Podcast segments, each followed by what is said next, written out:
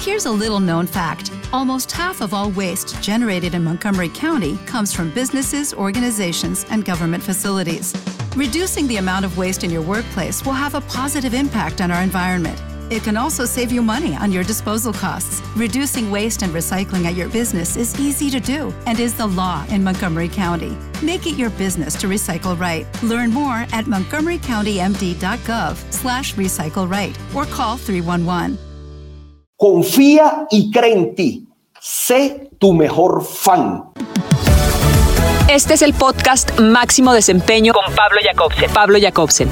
Descubre las claves para alcanzar tu máximo potencial.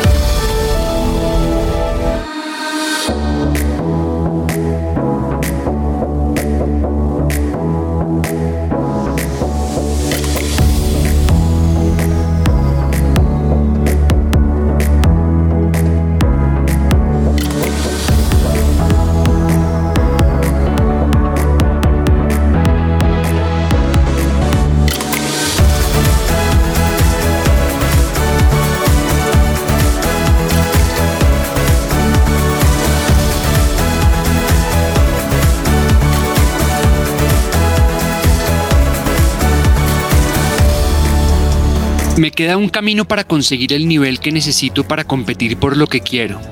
Eso es mejorar.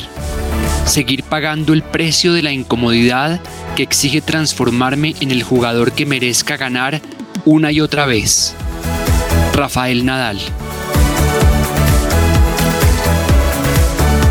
Este es el episodio número 113 del podcast Máximo Desempeño con el psicólogo deportivo Rafael Sabaraín. Bienvenida o bienvenido a este espacio semanal dedicado a descubrir los principios y herramientas que facilitan el desarrollo del máximo potencial humano. El objetivo de este programa es explorar la mentalidad de mujeres y hombres que han alcanzado niveles de excelencia en los negocios, el deporte, el arte, la ciencia, la educación, el emprendimiento y en muchos otros ámbitos. Acompáñame a descubrir sus historias de vida para conocer su mentalidad, sus hábitos y rutinas, las creencias que les permiten enfrentar los retos y adversidades de la vida y las motivaciones que los impulsan a expresar lo mejor de sí mismos de manera auténtica y consistente. Este podcast es un espacio de exploración de muchas ideas y principios que facilitan el desarrollo del potencial y te permiten llevar tu experiencia de vida al máximo nivel. Toma lo que te sirva, descarta lo que no y hazlo auténticamente tuyo. Mi nombre es Pablo Jacobsen, soy coach de máximo desempeño y mi propósito de vida es inspirar y acompañar el desarrollo del máximo potencial de líderes, atletas profesionales y equipos de élite. Soy autor del libro Máximo Desempeño, conferencista, periodista y emprendedor. Suscríbete y descarga este podcast cada semana a través de Caracol Radio, Spotify, Apple Podcasts, Google Podcasts o Deezer. Y si lo encuentras útil e inspirador, compártelo con familiares, amigos y personas cercanas a quienes les pueda interesar.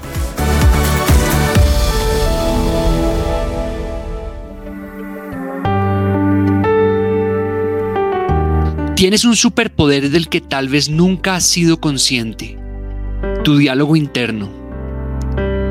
Quien maneja el poder en tu vida es la voz en tu mente que nadie más escucha.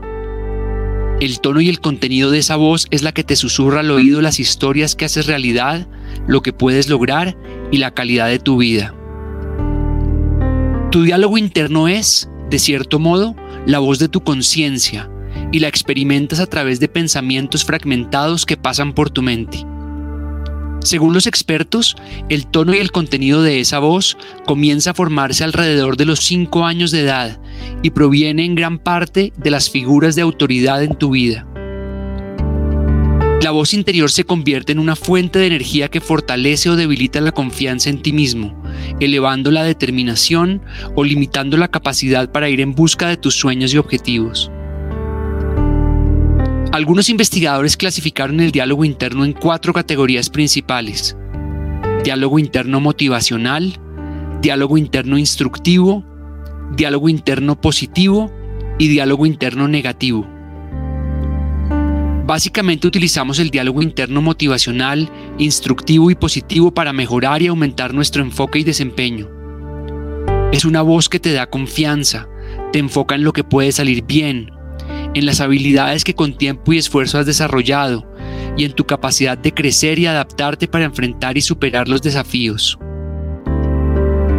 El diálogo interno negativo es esa voz debilitante que te dice que no puedes, que no crees lo que no eres lo suficientemente bueno, que no estás completo.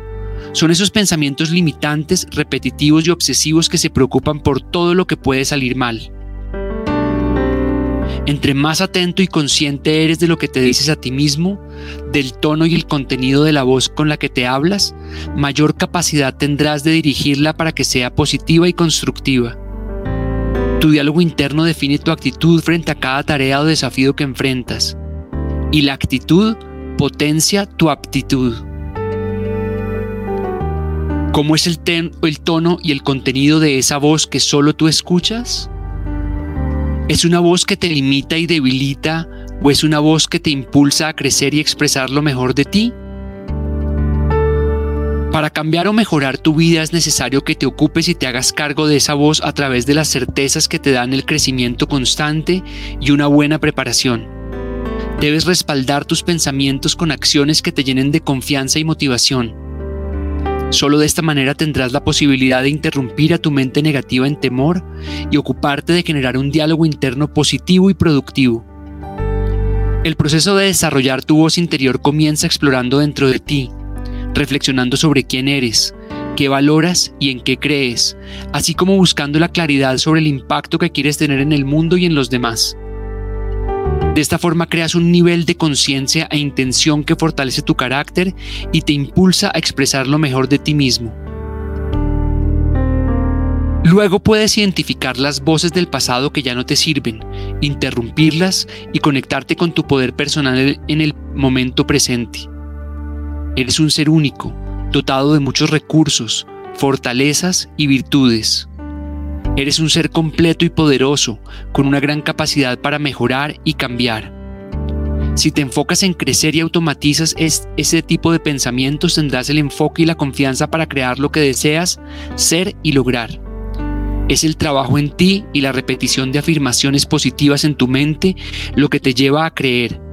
Y una vez que crees con total convicción, cosas extraordinarias comienzan a suceder en tu vida.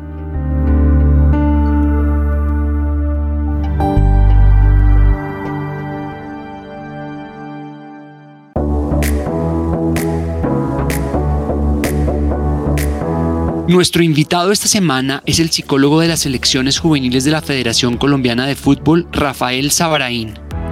Estudió psicología en la Universidad Javeriana y tiene especialización y maestría en psicología deportiva de la UNED en Madrid. Durante cinco años fue el psicólogo del Centro de Servicio Biomédico del Centro de Alto Rendimiento en Alturas de Coldeportes y desde el 2013 hasta hoy es psicólogo de la Federación Colombiana de Fútbol posición desde la que ha podido acompañar el trabajo mental de las selecciones juveniles femeninas y masculinas en campeonatos suramericanos y mundiales. Durante su paso por Coldeportes fue el primer psicólogo en Colombia que realizó un ciclo olímpico completo, es decir, que trabajó con las delegaciones deportivas de Colombia en los Juegos Bolivarianos, Suramericanos, Centroamericanos y Panamericanos, hasta acompañarlos en los Juegos Olímpicos de Londres 2012. En estas Olimpiadas, Colombia logró su segunda medalla de oro y un total de nueve medallas en la que se convirtió en la mejor participación de Colombia en este certamen hasta el momento. También ha sido profesor universitario y conferencista, compartiendo todo su conocimiento y experiencia con muchísimos atletas y personas vinculadas al deporte competitivo. Rafa es un profesional apasionado, comprometido, humilde y empático que cuenta con una habilidad especial para conectarse y acompañar a los demás. También es un hombre cálido, leal, bueno para escuchar, un trabajador incansable que con el tiempo ha desarrollado una profunda fortaleza espiritual. Nuestro invitado esta semana es un psicólogo con mucho carácter y vocación de servicio llamado Rafael Sabaraín y esta es su historia de máximo desempeño.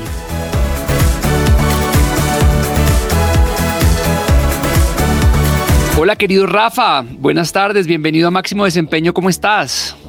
Pablo, muy buenas tardes. La verdad, muy contento de estar aquí y más con esa introducción que me acabas de hacer. La verdad, espectacular, espectacular.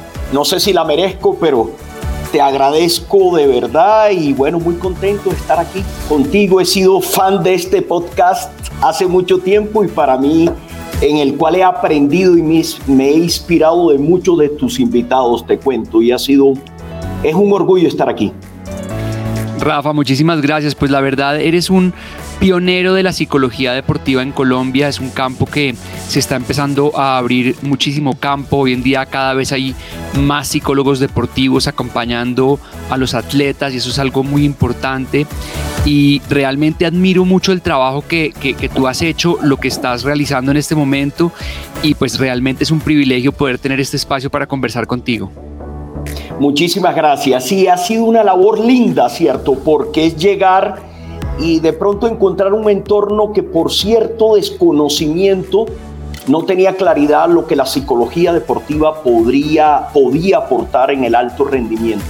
Y poco a poco hemos ido tocando puertas, se nos han cerrado muchas veces, pero hemos sido persistentes en esta lucha y hoy, como lo dices tú, ya cada vez hay más credibilidad y es algo que a mí como uno de los representantes del área me llena de mucho orgullo.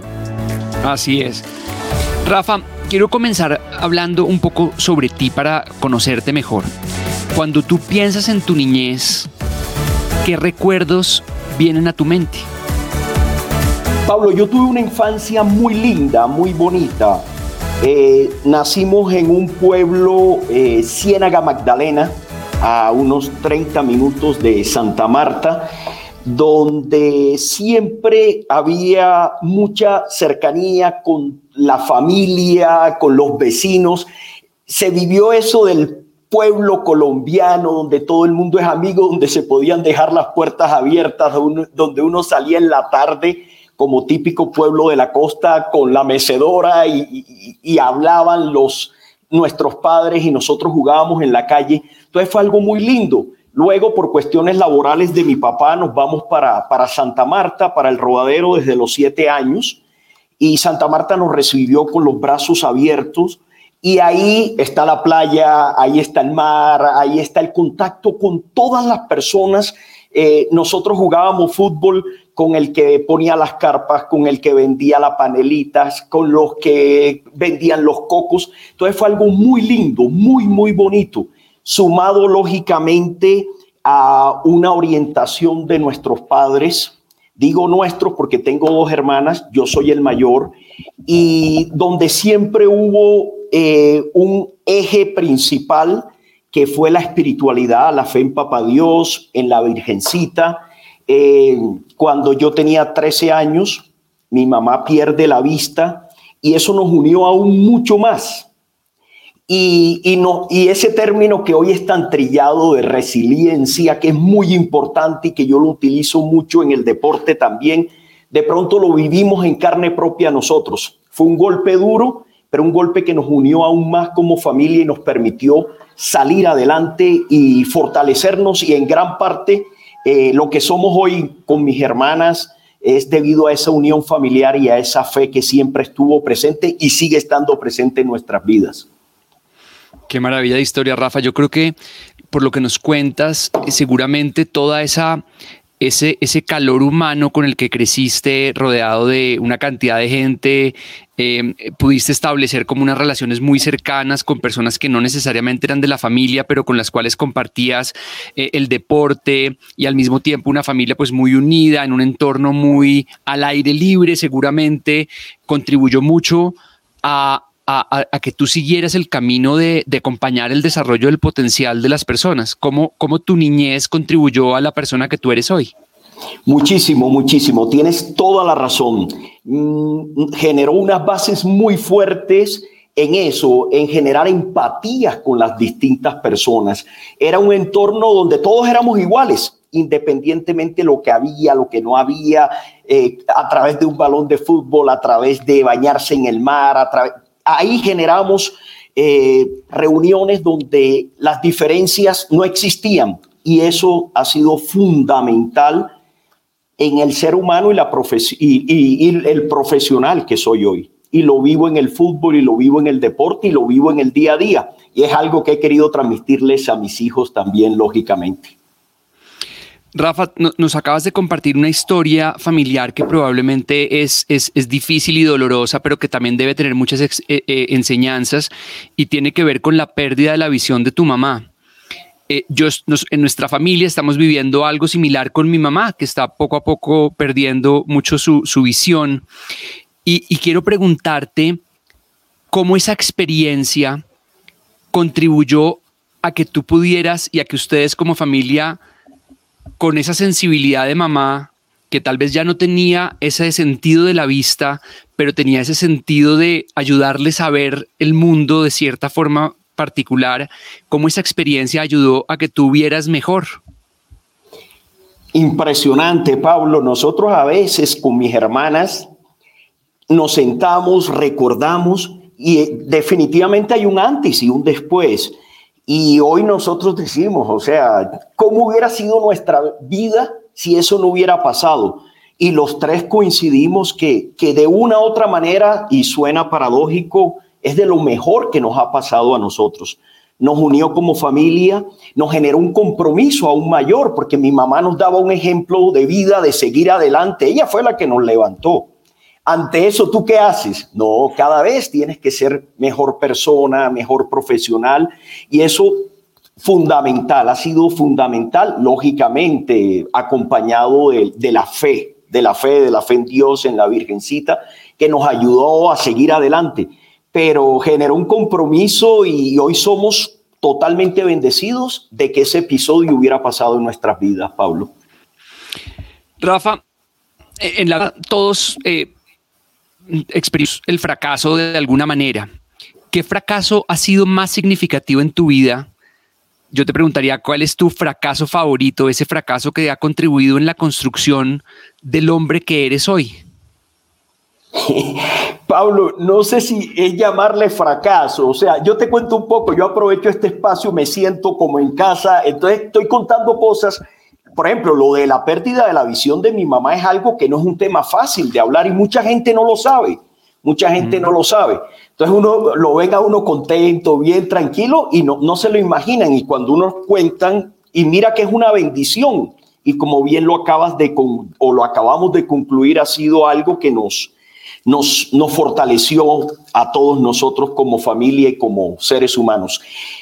Dentro de esas experiencias que la gente no sabe, es que cuando yo estaba a punto de terminar el colegio y iba a decidir qué iba a estudiar, lógicamente la psicología apareció por ahí, pero te estoy hablando del año 85, terminando colegio, la psicología, un costeño machista, estudiando psicología y adicionalmente un entorno donde mi papá estaba muy vinculado con, con el medio financiero, machista. O sea, la psicología a mí se me ocurrió y con la misma salió corriendo de mi cabeza. Entonces, claro, yo empecé a estudiar economía.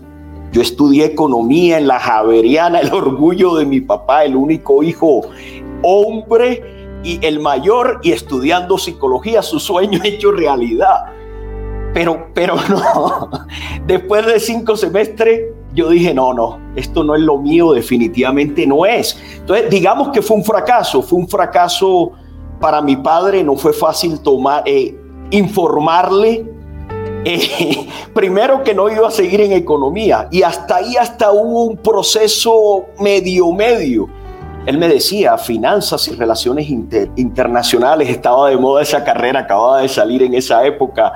Eh, bueno, me daba administración de empresas. Entonces, hasta ahí, esa fue una primera etapa de la noticia. La segunda era que iba a estudiar psicología.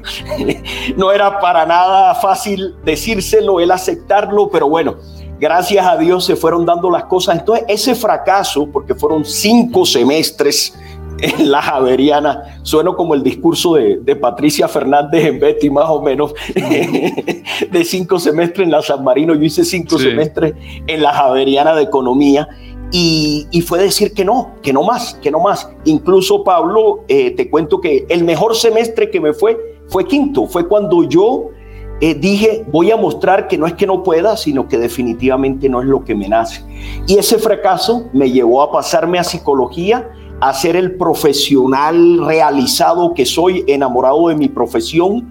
Y mi papá hoy es mi fan número uno. With lucky landslots, you can get lucky just about anywhere. Dearly beloved, we are gathered here today to. Has anyone seen the bride and groom? Sorry, sorry, we're here. We were getting lucky in the limo and we lost track of time. No, Lucky Land Casino, with cash prizes that add up quicker than a guest registry. In that case, I pronounce you lucky. Play for free at LuckyLandSlots.com. Daily bonuses are waiting. No purchase necessary. Void where prohibited by law. 18 plus. Terms and conditions apply. See website for details. Lucky Land Casino asking people, "What's the weirdest place you've gotten lucky?" Lucky? In line at the deli, I guess. Aha, in my dentist's office. More than once, actually. Do I have to say? Yes, you do. In the car before my kids' PTA meeting. Really? Yes. Excuse me, what's the weirdest place you've gotten lucky? I never win and tell. Well, there you have it. You can get lucky anywhere playing at LuckyLandSlots.com. Play for free right now. Are you feeling lucky? No purchase necessary. Void where prohibited by law. 18 plus. Terms and conditions apply. See website for details. Claro, qué maravilla, Rafa, que hayas tenido el valor de, de seguir verdaderamente tu sueño. Y me enteré que, que con tu esposa Adriana, eh, en un momento dado tomaron la decisión de irse a Estados Unidos en busca de cumplir ese sueño tuyo de ser psicólogo deportivo. ¿Qué te impulsó a seguir ese camino específico, esa área dentro de la psicología que está relacionada con el deporte y que tiene que ver mucho con la conexión de la mente con el cuerpo? Sí, Pablo, a ver y te cuento, es otra anécdota interesante que lo van formando a uno. Yo creo que esto es como lo bien lo, lo describe John Maxwell en uno de sus libros o en varios de sus libros. Esto es un viaje, esto es un viaje. Yo paso a psicología, tomo la decisión, rompo ciertos paradigmas, entro a psicología y cuando termino psicología se me da la oportunidad de trabajar en una gran empresa eh, en su momento, bueno, sigue siendo que es Bavaria, y entro en, a un departamento como servicio al cliente, donde de una u otra manera la psicología aparecía, la, el contacto con la gente, el trabajar con los distribuidores en un momento difícil para ellos porque había salido competencia. Eso me lleva a mí a enamorarme de esa área del servicio al cliente, el cual me encanta. Pero en algún momento en este viaje me dejo tentar por ventas. Claro, ventas en una empresa de esas es el área más fuerte. Eh, me habían visto trabajar en servicio al cliente, les llamó la atención, me llaman y yo empiezo una carrera, Pablo, bonita en el área de ventas. Y eh, cuando yo voy como subiendo, en algún momento yo pertenecía al equipo de fútbol de, de Bavaria, yo era de la selección de Bavaria y, al, y tuve la, la, bendición de encontrarme con un entrenador, hoy es el seleccionador de las selecciones juveniles, nos volvimos a unir y él llega como entrenador de esa selección de fútbol de Bavaria y me ve, y me ve y me, y me empieza a generar una serie de responsabilidades con el grupo y en algún momento me llama y me dice, yo te apuesto yo te apuesto lo que quieras. No te conozco laboralmente, pero te apuesto que esa pasión que tú tienes en un campo de fútbol, como le hablas a tus compañeros, no la tienes en tu trabajo. Y eso me puso a pensar mucho. Yo decía, ve, yo había, me había salido de economía para estar aquí. Todo lo que he construido, y por eso te, eh, eh, coincido con, con John Maxwell, lo de es un viaje. Cada estación te va formando a ti como un ser humano y te va dando muchas herramientas para lo que finalmente es tu propósito de vida. Y en ese momento sentí que yo tenía que seguir persiguiendo mi sueño y era poner mis dos pasiones juntas, la psicología y el deporte. Y ahí tomo la decisión, lógicamente con el apoyo de mi esposa, en esa época éramos novios, eh, nos casamos porque en ninguna de las dos casas nos, hubiéramos, nos hubieran dejado ir sin casarnos. Ya los dos viejos, yo con casi 33 años, Adriana ya también mayorcita, eh, nos casamos y nos fuimos a perseguir el sueño de los Estados Unidos para poder yo eh, especializarme como psicólogo deportivo. Esa fue la decisión, la tomamos y, y seguimos en este viaje, Pablo. Qué maravilla que hayas tenido ese apoyo de, de pues, de tu pareja para poder ir a cumplir tu sueño. Creo que eso es algo que, que nosotros valoramos toda la vida cuando tenemos ese apoyo. Rafa, tú, tú eres un hombre que las personas que te conocen mencionan en ti una gran cantidad de fortalezas y virtudes, pero si tú tuvieras que identificar una fortaleza o habilidad especial que ha contribuido en lo que tú has logrado hasta hoy, ¿cuál sería? Pablo, yo creo que precisamente ese transitar en diferentes momentos me ha llevado a, generar la capacidad de tener empatía con las personas. Yo creo que es fundamental. Y en el fútbol, por ejemplo, eh, eh, ha sido algo que me ha ayudado, pienso yo, a mantenerme en un entorno que no es fácil, que no es fácil para la psicología deportiva, y es precisamente tratar de cada grupo con el que yo trabajo es diferente por edades, por expectativas, por eh, metas y objetivos que tienen los muchachos, que tienen los entrenadores. Y creo que he tenido la bendición de Papá Dios de generar empatía en cada uno de ellos. Entonces creo que eso no sé si llamarle fortaleza, un don, un regalo de Papá Dios, creo que me ha ayudado mucho ser empático con los distintos grupos y con las distintas personas. Rafa, ¿qué, mala recomendación oyes con frecuencia en el tema del manejo mental, particularmente en el deporte? a veces eh, uno, escucha cosas con frecuencia que son creencias que existen y uno dice, esto es una mala recomendación y la oigo con frecuencia. ¿Existe alguna que tú, que tú eh, recuerdes en este momento? Sí, bastante. Yo creo que el primero que todavía está ahí está en el deporte psicólogo loquero, Pablo, a pesar mm. de que esto ha evolucionado y ha cambiado, pero a cualquier persona que tú le digas vaya para donde el psicólogo, pero qué, yo no estoy loco, yo no tengo problemas. Y es, ha sido de lo lindo, y, hablo yo como representante de la psicología, pero hago claridad que hay muchos colegas de un nivel, tú conoces varios de un nivel altísimo y que han trabajado al lado mío eh, para esto, precisamente para cambiar un poco esas creencias o mitos que nosotros llamamos. Llámese el loquero, llámese el entrenador que le dice al deportista, si te portas mal, te mando al psicólogo. Entonces quedamos como los malos de la película. Eh, o el que tiene la varita mágica o la pildorita de que si hablan con el psicólogo hoy y venían jugando mal, ya mañana va a jugar bien porque habló con el psicólogo una hora o porque uno le dio una conferencia.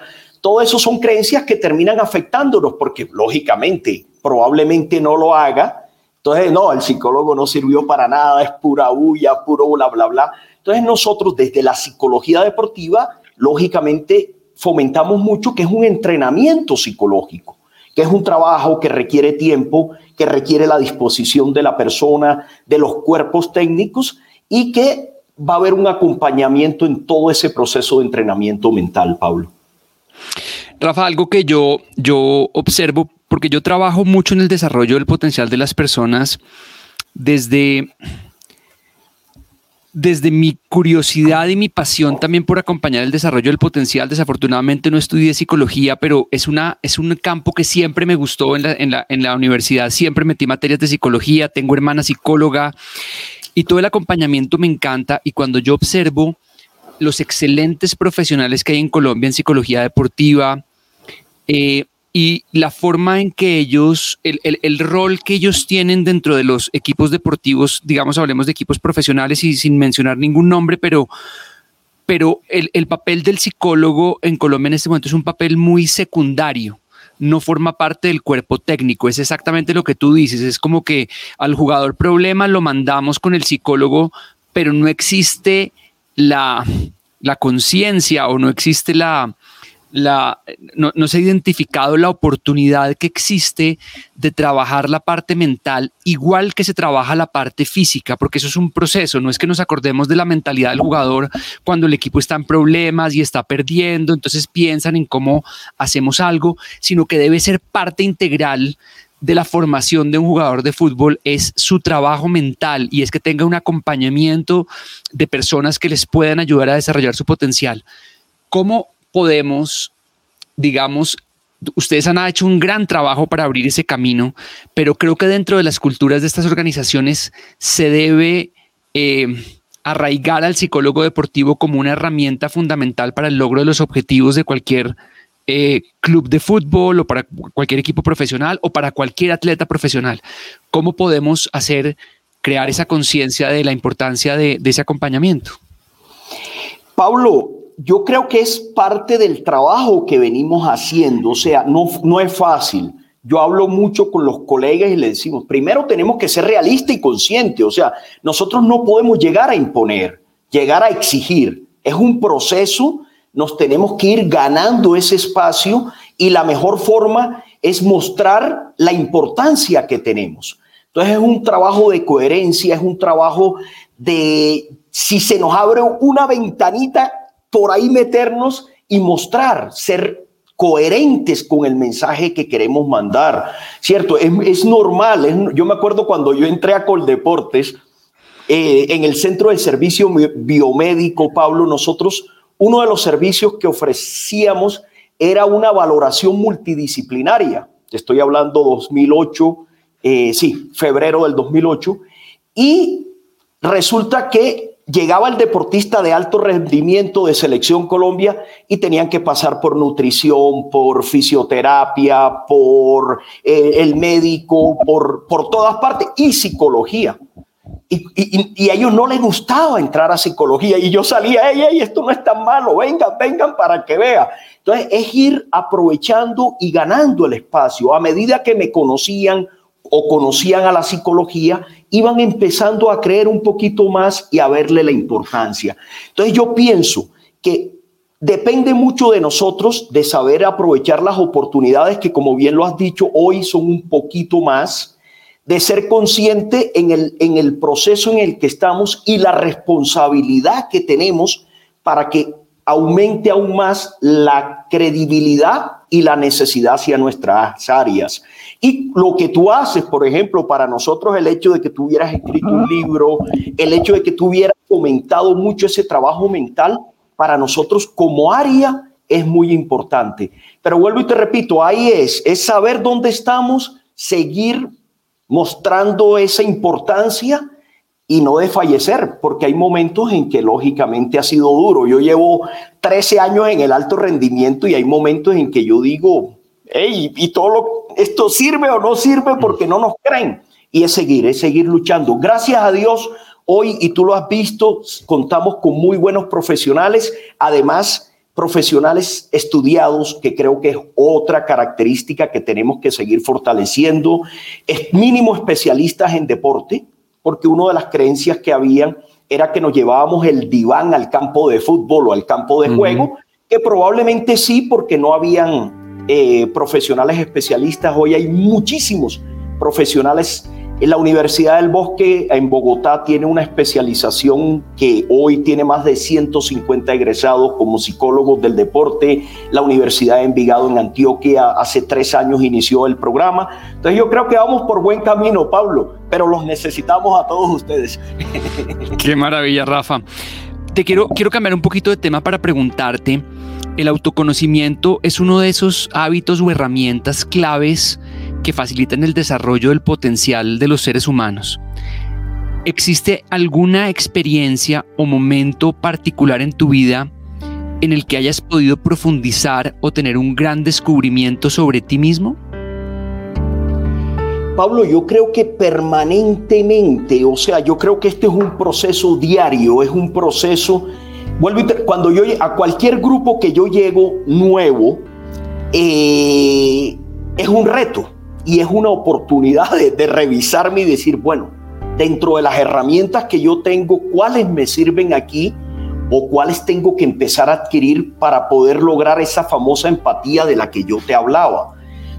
yo he tenido con grandes entrenadores, soy muy grandes amigos, te puedo decir que he podido aprovechar la oportunidad, pero al comienzo había una resistencia marcada, marcada, era claro que decía, yo no creo en la psicología, eso y ahí yo tenía que empezar a, revisar, vuelvo y te repito, con qué contaba y en qué tenía que fortalecer para seguir creciendo y seguir mostrándoles a los entrenadores, a los jugadores, en general, la importancia del área. Entonces yo creo que permanentemente para mí y es lo lindo de mi profesión y, del rol que estoy ejerciendo. Cada grupo al que yo llego es un reto nuevo. Cada vez hay jugadores diferentes, a veces los cuerpos técnicos cambian. Entonces imagínate, o sea, es, es aparecer y decir, bueno, aquí estoy y me quiero quedar. Qué maravilla, es como, como, como tener un reto distinto cada vez porque no sabes exactamente qué te vas a encontrar. Y en ese trabajo que tú haces con deportistas jóvenes, seguramente has tenido que aprender muchas cosas y adaptarte para generar con ellos una comunicación efectiva. Y eso tiene que ver mucho también con como con la brecha generacional. Cuando nosotros eh, hablamos con deportistas más jóvenes, nos damos cuenta que su forma de comunicarse, sus códigos son distintos.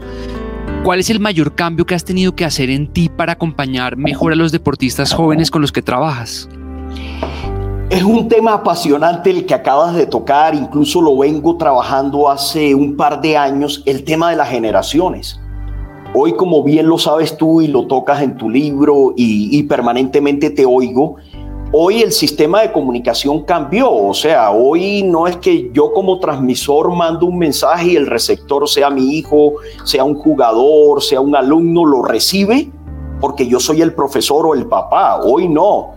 Hoy ellos reciben ese mensaje y lo interpretan dentro de su lógica o el código que ellos están manejando. Entonces, lógicamente, y creo que lo primero y en lo que yo vengo trabajando incluso con muchos profes, muchos entrenadores, es, hombre, conozcamos a la generación a la cual nosotros le estamos mandando el mensaje.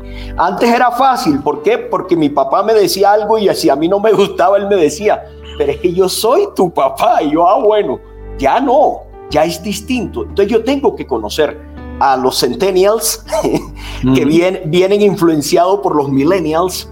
Y hoy ese centennial es distinto, ese centennial tiene características totalmente diferentes que si tú no las tienes claras, vas a chocar en ese mensaje y no te lo van a recibir de la manera como tú quieres. Entonces, lógicamente, es un minutico. Eh, ¿Por qué está haciendo esto? Si yo estoy acostumbrado y mi código de valores me dice que no lo debe hacer. Entonces yo tengo que analizar por qué lo está haciendo, cómo está recibiendo el mensaje y de una u otra manera tratar de... Yo le digo a veces a los entrenadores, Pablo, nosotros más que formadores ya nos toca volvernos influenciadores y buscar el like y el view del grupo de muchachos. Es la única manera. Si nos tenemos que adaptar y tenemos que cambiar, porque es una generación totalmente diferente. Yo vengo de la X, mis padres eran baby boomers, pero el, mensaje va hacia los millennials y centennials más que todos hoy. Y ojo que ya viene la generación data o de pantalla que, madre mía, con esta pandemia y con lo que hemos vivido, probablemente la brecha se aumente en algún momento aún más. Así es, sin duda, parte de la comunicación efectiva es conocer muy bien a la audiencia a la cual nos estamos dirigiendo, porque si no es muy difícil que podamos conectar con ella. Y te quiero preguntar, lo que determina hasta dónde podemos llegar en nuestras vidas es principalmente nuestro diálogo interno, esa voz interior que nadie más escucha. Y el contenido y el tono de esa voz determina en gran parte la confianza en nosotros mismos y la determinación para ir en busca de nuestros objetivos. Y un deportista que a mí me encanta por lo que transmitía de ese diálogo interno es el gran Muhammad Ali, a quien seguramente tú tuviste la oportunidad de ver. Muhammad Ali decía cosas como, por ejemplo, es la falta de fe lo que hace que las personas tengan miedo de enfrentar los desafíos y yo creo en mí. Y esa era la conversación de él, era una conversación que lo empoderaba. Ali se negaba a escuchar esa voz interior de duda. ¿Qué es lo mejor que puede hacer un deportista para desarrollar ese diálogo interno positivo? En tu experiencia, ¿qué puede hacer un deportista para fortalecer esa comunicación consigo mismo? Pablo, yo creo, y tú lo acabas de decir, yo era de los que madrugaba a ver a Mohamed Ali, yo era de los que me trasnochaba viendo a Mohamed Ali, eh, pronto la influencia de la cultura costeña con el boxeo era grandísima, como lo hacía con Pambelé, con varios deportistas de boxeo, pero Ali fue un visionario, fue, se cambió su nombre, no quiso ir a la guerra, o sea, hizo muchas cosas, pero siempre, siempre respaldado de la confianza. Él decía que él era el más bonito y, y, eso, eso lo transmitía y eso generaba temor en sus rivales, lógicamente. Entonces yo creo que es fundamental. Nosotros venimos de una cultura y en el deporte donde estamos viendo una transición hacia darnos cuenta que somos buenos. O sea, no ha sido fácil. Nosotros anteriormente perdíamos por la camiseta, como se decía en, el fútbol o en otros deportes por nombre. Hoy, a través de un trabajo interdisciplinario, incluyo la psicología, hoy estamos mostrándole a los deportistas que nosotros estamos a la altura de los mejores deportistas del mundo. Hoy en mi trabajo, gracias a Dios, tenemos unos referentes que nos muestra que los muchachos de divisiones juveniles o menores de selecciones juveniles con los que yo trabajo, que pueden lograr lo que muchos jugadores, igual que ellos, que vienen de donde ellos nacieron, que de pronto pasaron las mismas dificultades, lo pueden lograr. Entonces es un trabajo muy de la mano, muy que la prepara. Por ejemplo, eh, te pongo como ejemplo el ciclo olímpico 2008-2012. Gran parte del éxito de esa, de esa eh, delegación colombiana fue la preparación. O sea, la preparación que se dio estuvo a la altura de las mejores selecciones del mundo. Entonces llegaban a una final eh, Mariana Pajón, de, BMX y ella sabía que había estado compitiendo ya con las mejores del mundo en distintas competencias y que les podía ganar. Entonces, esa confianza y ese autodiálogo positivo tiene que ir acompañado de certezas, de verdades, de realidades. No como a veces decían que era vender humo, no, un minutico. Mm. Nosotros tenemos todas las condiciones y nos hemos preparado para lograrlo. Mohamed Ali trabajaba incansablemente y él lo decía. Para él el gimnasio era un sacrificio para después divertirse en el momento de la pelea. Y yo creo que esa es gran parte de, la clave del éxito, de mantener esa, ese autodiálogo positivo. Hay un libro, Pablo, no sé si lo conoce, que se llama Las recetas emocionales de mi hermana, de, un escritor español, un coach eh, español, Manuel Conde y hay un capítulo, el tercero, a mí me encanta porque dice, confía y cree en ti, sé tu mejor fan. Yo cuando vi eso, yo dije, no, esa, sé tu mejor fan, eso, eso, eso revuelve todo. Tú tienes que creer en ti, pero ojo, la cabecita no come cuento, me perdonas la expresión. La cabecita tiene que ir respaldada de las certezas de que se han venido haciendo las cosas bien para lograr lo que se quiere. Lucky Land slots, you can get lucky just about anywhere. Dearly beloved, we are gathered here today to. Has anyone seen the bride and groom? Sorry, sorry, we're here. We were getting lucky in the limo and we lost track of time. No, Lucky Land Casino, with cash prizes that add up quicker than a guest registry. In that case, I pronounce you lucky. Play for free at LuckyLandSlots.com. Daily bonuses are waiting. No purchase necessary. Void where prohibited by law. 18 plus. Terms and conditions apply. See website for details. Hey guys, it is Ryan. I'm not sure if you know this about me, but I'm a bit of a fun fanatic when I can. I like to work, but I like fun too. It's a thing. And now the truth is out there. I can tell you about my favorite place to have fun Chumba Casino. They have hundreds of social casino style games to choose from, with new games released each week. You can play for free anytime, anywhere and each day brings a new chance to collect daily bonuses. So join me in the fun. Sign up now at ChumbaCasino.com. No purchase necessary. BGW. Void were prohibited by law. See terms and conditions. 18 plus.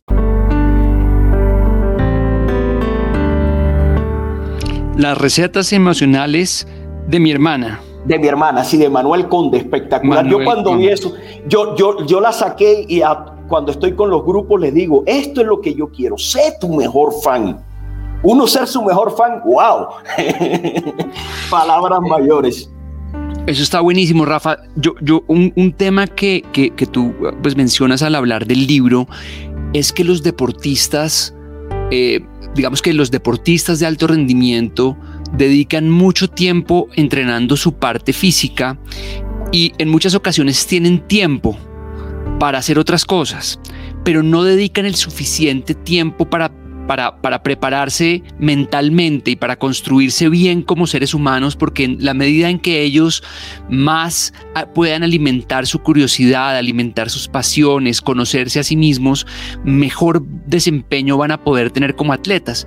Y yo estaba pensando que si uno pusiera un tiempo mínimo que una persona debería dedicar para crecer, para aprender a través de, de podcast, que hay muchos podcasts útiles y interesantes, a través de libros, a través de videos, a través de conferencias, a través de una gran cantidad de oportunidades de, de conocimiento que existen hoy en día.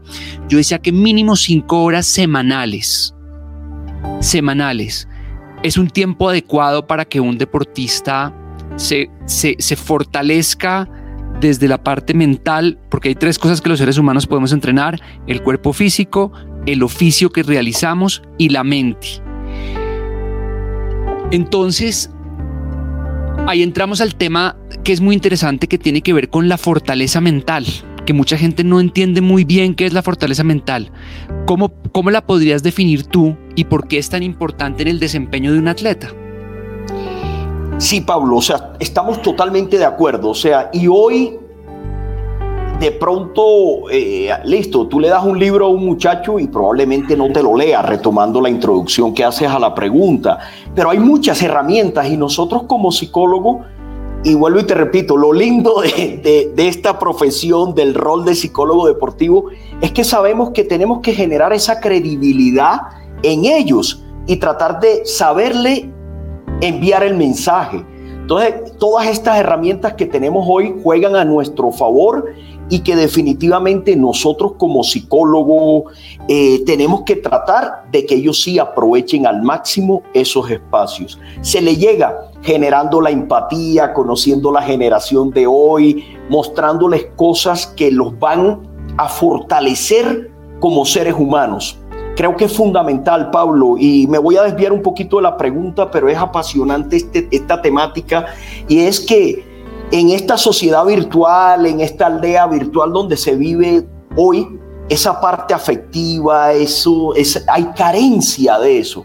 Y uno, hacer, uno llegando un poquito con eso, con afecto, con cariño, mostrándole que uno se preocupa por ellos, estos muchachos te, te copian, como, mismo, como ellos mismos lo dicen. Entonces, sí es importante. La fortaleza mental, Pablo, yo creo que el solo término ya te habla de, de, de, de, algo que te va a ayudar a ti a seguir adelante. O sea, yo creo que eso marca la diferencia hoy, porque para tener fortaleza, lógicamente tú tienes que tener un trabajo, en el caso nuestro, psicológico, donde tú fortalezcas variables como motivación, como confianza, como la concentración, como la control de, emociones y de pensamiento. Todo eso en deportes de conjunto, la cohesión de equipo o grupal, todo eso va formando esa fortaleza mental. Que es lo más importante, yo creo, para hablar en, eh, en un lenguaje un poco coloquial, es decir, hombre, si las cosas no me salen, tener la capacidad de seguir adelante, de decir, listo, yo lo puedo hacer, yo vengo haciendo las cosas bien, me vengo, trabaja, vengo trabajando de la mejor manera y puedo seguir adelante y lo puedo lograr. Creo que es algo que en la mentalidad nuestra ha ido cambiando y hoy vemos muchos resultados a nivel nacional e internacional. Y es que fíjate, Rafa, que no, solamente en el deporte, en la vida en general, ser fuerte mentalmente es importantísimo, por eso que tú estabas mencionando, de la capacidad de adaptarse a los retos que se presentan para poder tener esa resiliencia, eh, tener esa, ese enfoque de la mente en aquello que queremos, para tener la confianza en nosotros mismos y para poder manejar esas emociones creativamente, porque las emociones no son ni buenas ni malas. Los atletas muchas veces piensan, no, es que tengo temor, es algo malo que me está pasando el temor no es malo ni es bueno, el temor es una emoción que simplemente debemos aprender y un atleta debe aprender a gestionarlo de la manera correcta para que no lo afecte a sí mismo ni afecte a las personas que lo rodean. Cuando son principalmente deportes de equipo, el miedo muchas veces se vuelve contagioso. Entonces la fortaleza mental es una habilidad importantísima, no solo en el deporte, para cualquier ser humano es una habilidad que podemos entrenar y que podemos desarrollar y para eso la psicología deportiva es espectacular porque nos ha enseñado cómo podemos desarrollar esas habilidades mentales que nos permiten rendir al máximo nivel. Pablo, tú lo has dicho, mejor no lo pude decir. Creo que ahí está y, es lo rico de hablar con una persona como tú, pues que, que, además de que conoce eh, diariamente, está trabajando en esto de la fortaleza mental. Y yo creo que ahí nuestra cotidianidad, como bien lo dices tú, en nuestra cotidianidad es fundamental. Ahí está claro. Yo creo que eso es un mensaje que tenemos que, que nosotros lo que tenemos la oportunidad de, acercarnos a los seres humanos, de, aportarles un granito de arena a su proyecto de vida, como bien lo, llamas tú, a, ese máximo desempeño en cualquiera de las áreas en las que ellos se, se desarrollan, hay que trabajar mucho esa parte de fortaleza mental. Rafa, hay, hay un tema que, que, me ha llamado la atención particularmente recientemente y que estoy dedicado a, investigar y aprender en este momento. Y tiene que ver con que cuando nosotros hablamos muchas veces de la fortaleza mental y cuando vemos que nos movemos en un entorno muy racional, donde la mente juega un papel muy importante, a pesar de que no sepamos cómo controlar la mente muchas veces, porque es como medio paradójico, pero existe una gran desconexión con el cuerpo físico. Es decir, que como que eh, eh, incluso viene desde esa frase de pienso luego existo y no es siento luego, siento luego existo y nuestro cuerpo físico tiene una gran sabiduría para mostrarnos y cuando nosotros estamos en ese estado de fluidez que nos permite expresar lo mejor de nosotros mismos, es un estado donde el cuerpo y la mente se funden en uno y, y funcionan de manera totalmente sincronizada para tener un desempeño óptimo. ¿Cómo crees que podemos trabajar para generar una mayor conciencia de, la parte de la corporalidad a través, por ejemplo, de la respiración, de la intuición, de, conectarnos con esas partes de nuestro cuerpo que, nos fortalecen y que y ese lugar en nuestro cuerpo físico donde se encuentra esa confianza y ese alto desempeño?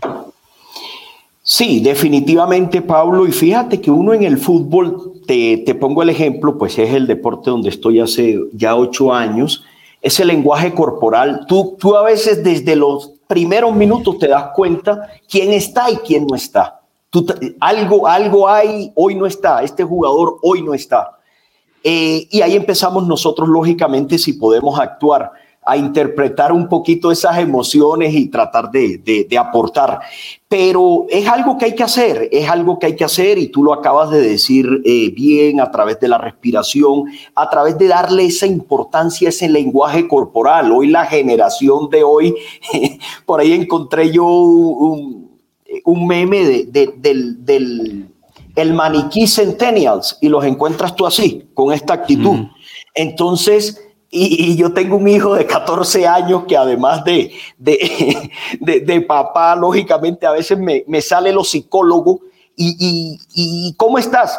Aburrido, aburrido y el aburrido es su lenguaje corporal muchas veces. Entonces es algo que tenemos que tener en cuenta, lógicamente, es algo que esta generación no, no, no, como dices tú, no está acostumbrado a, a, a manejarlo.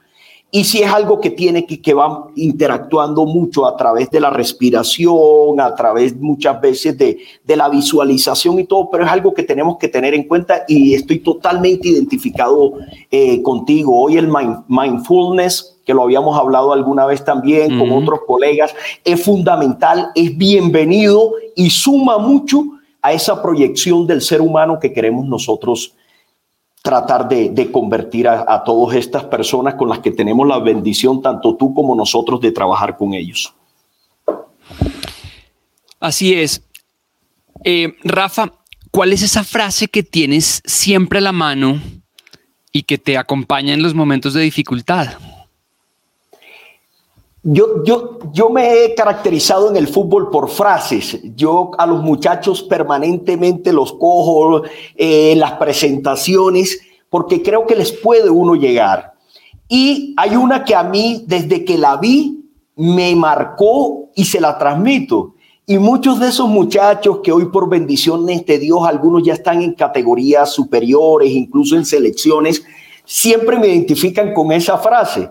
Y es no he llegado donde quiero, pero no estoy donde estaba.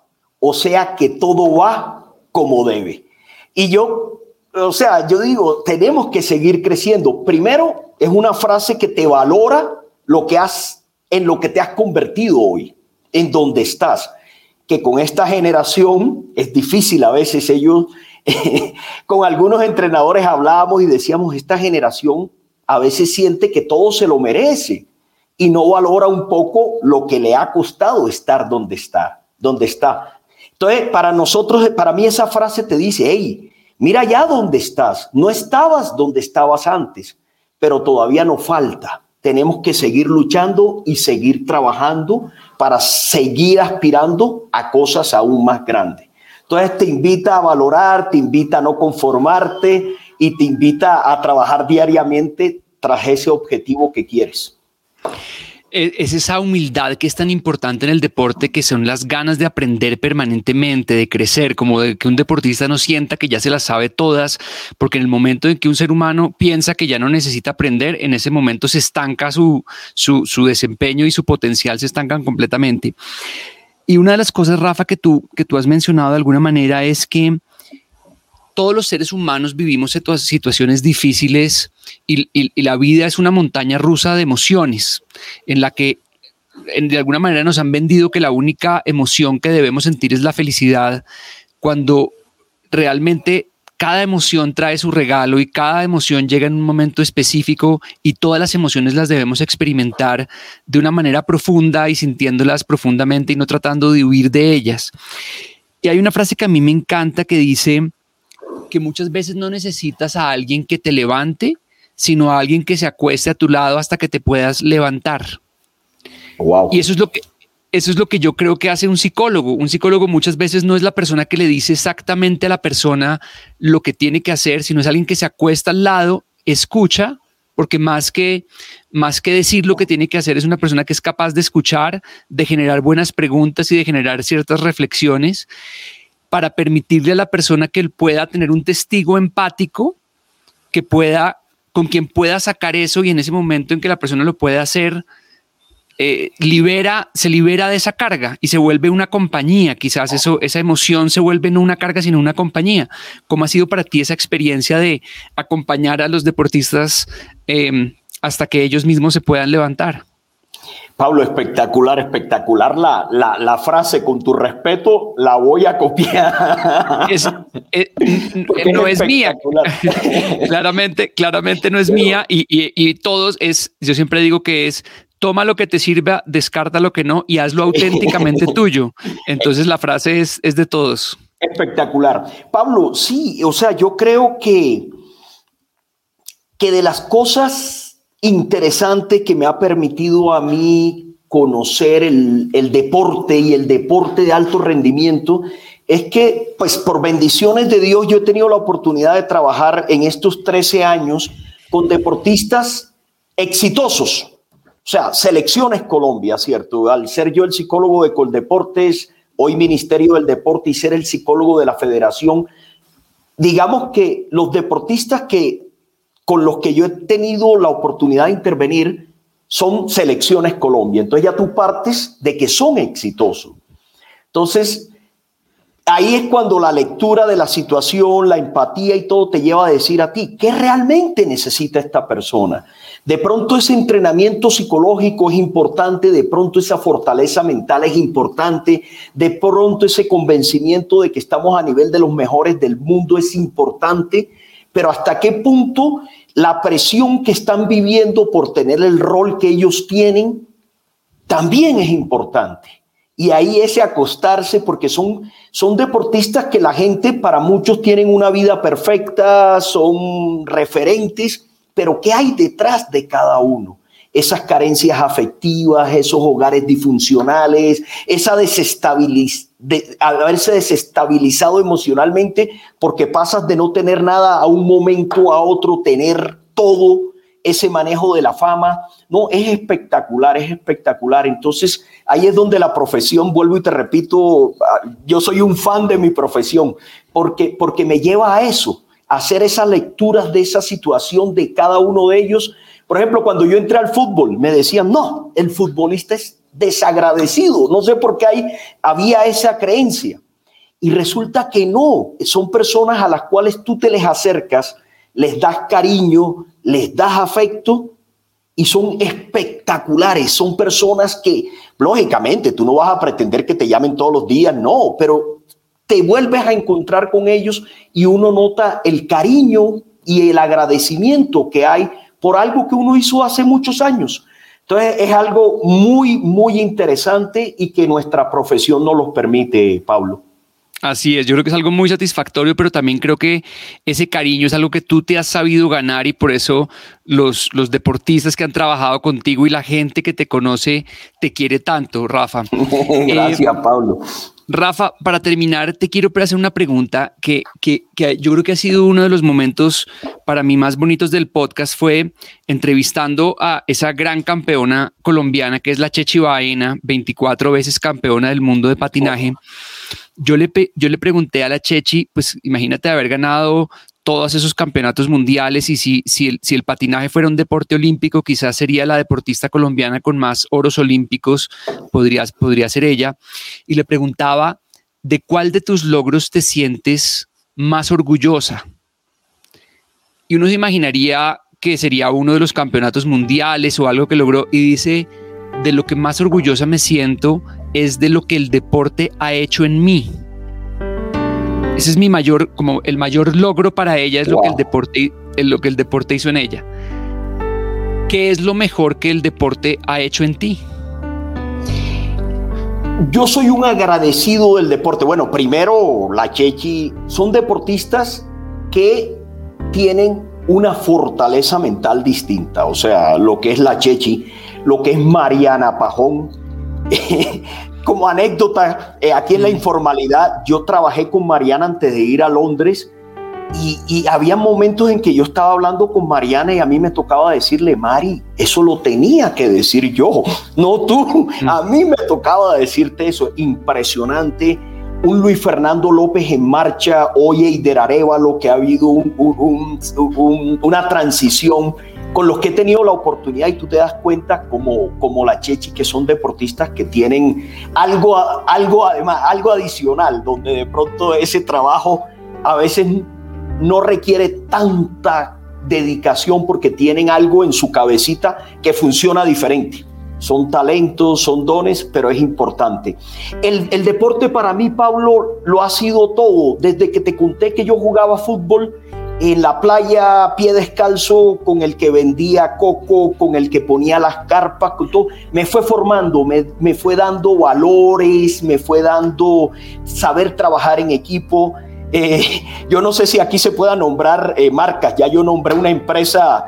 Se puede, se, ah, puede. Por ejemplo, cuando yo entré a Bavaria, acababa de salir la competencia de Postobón, que en su momento era una cerveza leona. No, Pablo, el sentido de pertenencia, o sea, el, deporte te da a ti a sentir, a, tener el escudo en, el corazón. Eso para mí, para mí, para mí, de todo, de ser buena persona, de, tener la posibilidad de compartir con todo el mundo, muchas cosas, pero yo creo que el sentido de pertenencia, algo, y, y es de lo lindo de este trabajo generacional que de pronto no se ve tan marcado en, estas generaciones porque vienen con, ciertos eh, parámetros distintos. Pero a nosotros nos, nos, nos no, el deporte, o sea, yo tengo mi equipo del alma tatuado en mi corazón y yo siento ese sentido de pertenencia. Y cuando yo estoy trabajando en una empresa, en alguna selección y todo, yo pertenezco a esa selección. Entonces yo creo que eso el deporte me ha ayudado a mí a, ser leal ante, ante la, donde esté, en la situación donde está. Y eso te lo da el deporte. Lógicamente, la formación de la casa, los valores, la fe, todo es importante, pero el deporte te marca mucho, lógicamente, y totalmente identificado con la Chechi, a la que admiro muchísimo.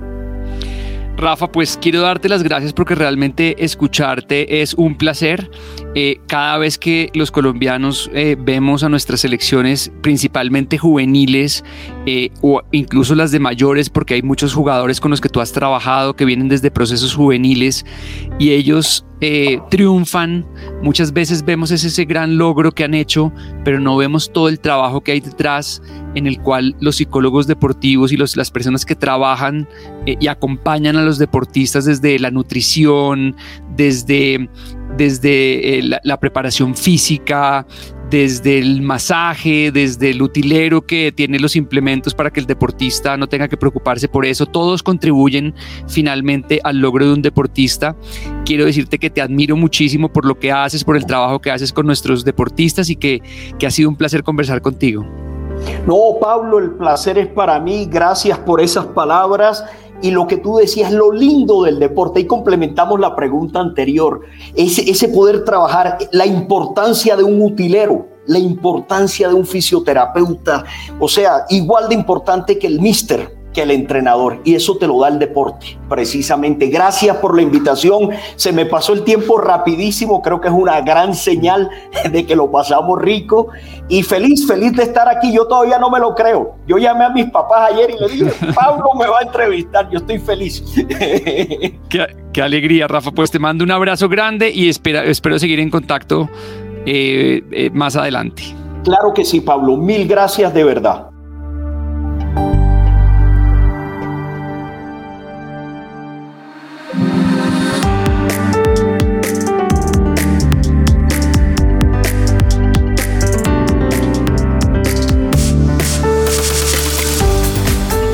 Que recomiendo esta semana es El Guerrero Pacífico, de Dan Millman.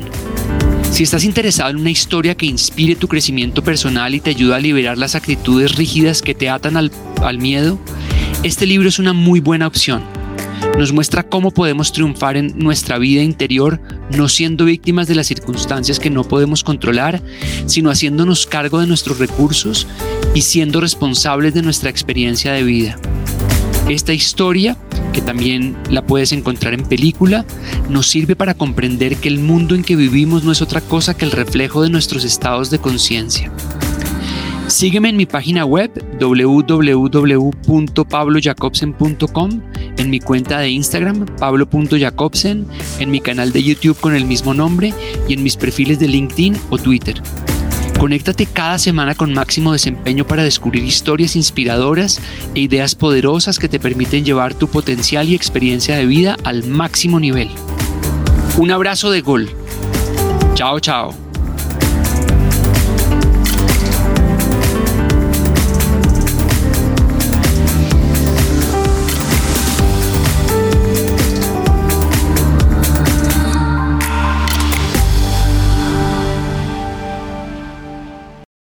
Lucky Land slots, you can get lucky just about anywhere. Dearly beloved, we are gathered here today to. Has anyone seen the bride and groom?